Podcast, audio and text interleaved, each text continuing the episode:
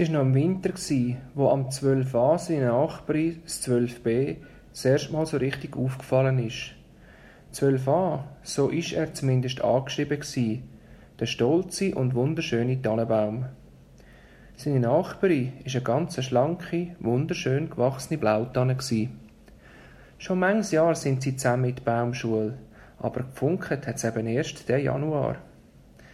Es hat gestürmt und es hat Schüle gewindet. Und alle ihre Äste haben sich im, im Pfeifen vom Wind ein paar Mal berührt.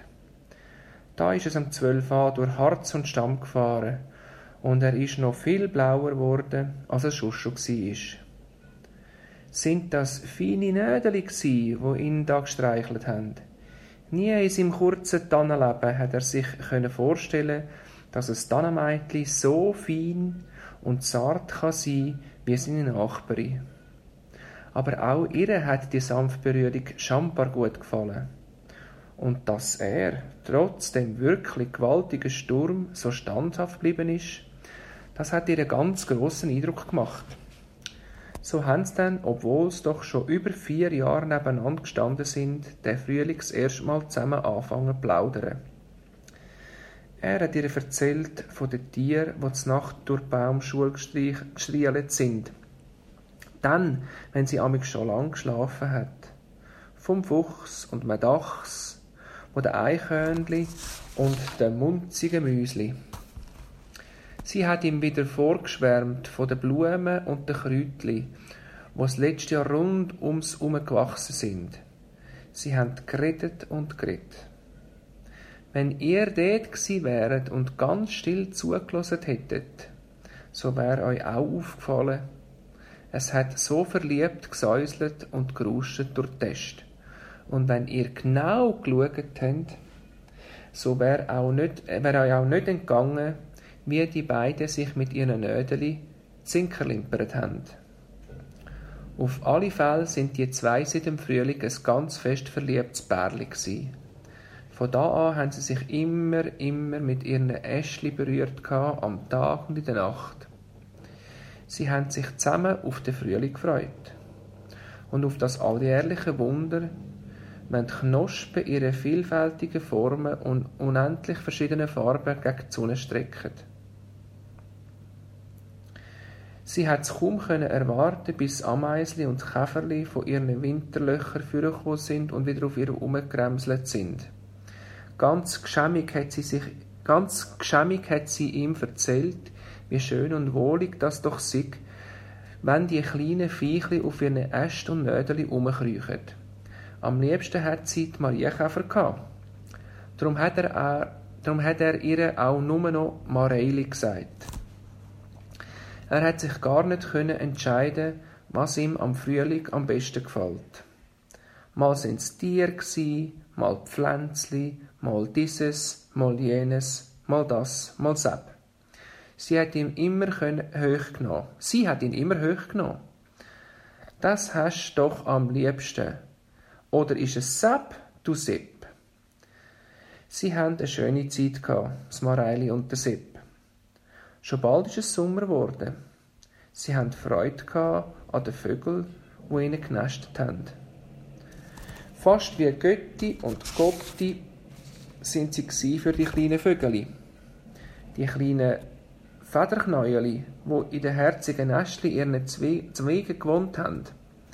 Mit weit aufgerissenen Schnäbeli, piepend und krächzend, haben die Kleinen aufs Fressen gewartet, wo die Vogeleltern fleissig heimgebracht haben. Die beiden Bäume haben auch Kind willen. Eine richtige Familie haben sie werden, ein richtiger Wald. Und wirklich, im Herbst haben sie einen Haufen Tannenzäpfchen bekommen. Das werden unsere Kinder, haben sie allen ganz glücklich erzählt. Wir sind bald eine grosse Familie.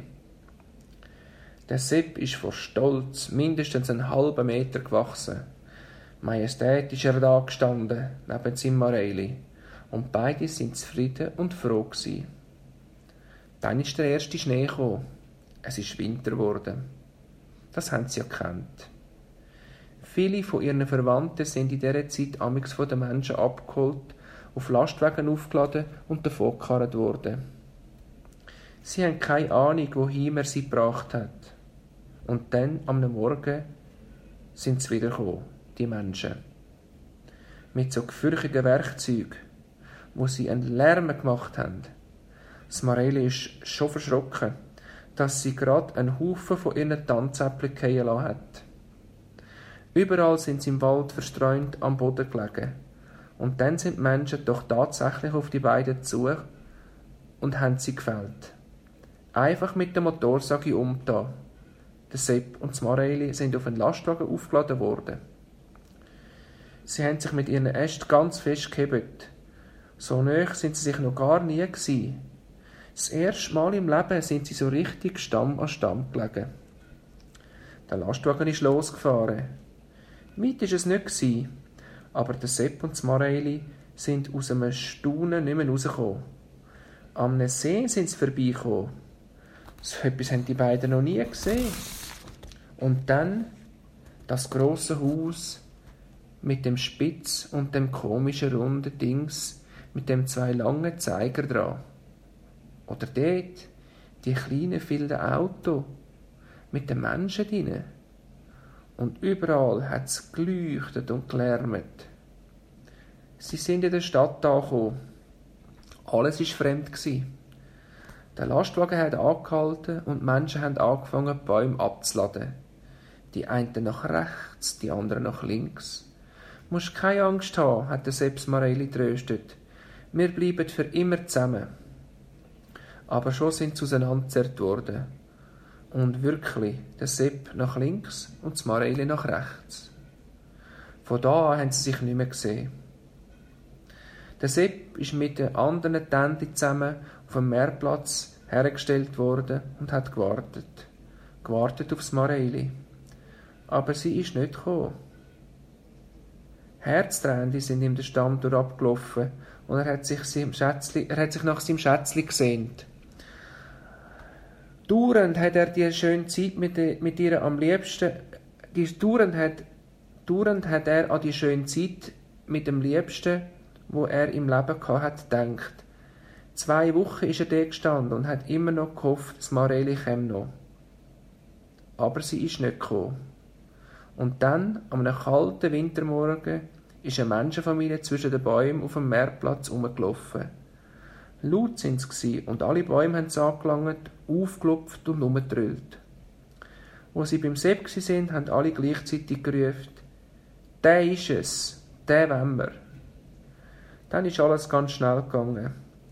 Er ist in ein Netz eingepackt und auf ein Auto geschnallt worden. Und dann ist das Auto mitsamt den Menschen und ihm davon gefahren. Nie, nie mehr wird er sein Mareili gesehen, hat er gedacht. Und ist ihm richtig, und es war ihm eh richtig elendsmut gewesen, obwohl er ja von Natur aus gewundrig war. Das hat es ihm überhaupt nicht interessiert, wo die Reise angeht. Und auch, wo sie endlich angekommen sind, er vom Dach abgenommen worden ist, ins Haus dreht und mitten im Zimmer aufgestellt worden ist, hat er nur an sein Mareili gedacht. Er hat, er hat sie nicht aus dem Tannenspitz, also Kopf, aus dem Kopf gebracht. Die Menschen haben an seine erst farbige Kugel gehängt, lange glitzerige Schnüre draufgelegt und so komische Steckli, wo es warmes Licht gegeben haben, angesteckt. Es hat ihm eigentlich gefallen, aber er war traurig wegen Morelli. Dann ist gesungen worden. Die Menschen sind ganz schön angelegt und haben gelacht und sich gefreut. Alle sind glücklich und lustig Sie sind um den Tisch geguckt und haben gegessen. Sachen, die der Sepp noch nie gesehen hat. Braune und gelbe, rote und grüne. Sie haben gegessen und getrunken und geredet und gelacht. Aber was ist das? In der Mitte vom Tisch ist. Nein! Der Sepp hat es nicht können glauben. In der Mitte vom Tisch ist ein rundes etwas gestanden mit vier Kerzen drauf. Die Kerzen haben brennt und geflackert. So, dass man sie kaum gesehen hat. Die Nestli, die drunter sind, sie haben am Sepp in ihren Ötli ganz wild zur, sie haben am Sepp mit ihren Nödeli ganz wild zuklimperlet. Tatsächlich. Das ist das Mareli. Zwar nicht mehr so groß und schlank, wie sie der Sepp kennt hat, aber dafür so schön verziert und so elegant zum Rad geflochten. Endlich, endlich hat er seinen Schatz wieder gefunden. Der Sepp und das Mareli haben sich die ganz sehnsüchtig angeschaut und im ganzen Zimmer hat es nach Tannen geschmeckt. So fest haben sie geschwitzt.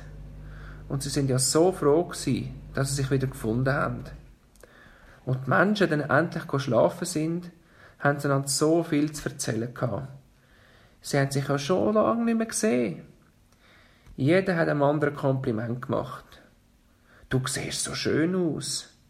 So habe ich dich noch nie gesehen. Und du erst, du mit diesen schönen Kügeli, du bist der schönste Baum, den ich je gesehen habe. Nein, das Schönste, was es gibt, bist du. Und wie deine Kerzli, und wie deine Kerzli stehen. Sie sind so froh gewesen, dass sie wieder zusammen sind. Zusammen können Weihnachten feiern. Nach den Festtagen haben ihnen die Menschen alle Schmuck wieder weggenommen. Ganz nackt und kalt sind sie da gestanden. Dann sind sie verführt worden. Hei hat das knistert im Schmine. Und beide sind zusammen als warme Wölkchen durchs Chemie in die Winternacht geschwebt. Eng umschlungen sind sie in den Himmel geflogen über die Stadt, am See entlang, über Berge und Täler. Aber was ist das? Da, da unten sind wir aufgewachsen. Das ist unsere Baumschule. Sie sind noch näher zusammengerückt und sind als kleine Wolken über ihre Baumschule geschwebt. Dann haben sie angefangen zu brüllen. Wir Menschen sagen dem Regen. Aber der Sepp und das Mareli, haben brüllt vor Glück. Dann unten auf der Herde haben sie gesehen, wie aus ihren Tanzäpfchen munzige Bäumli angefangen haben zu wachsen.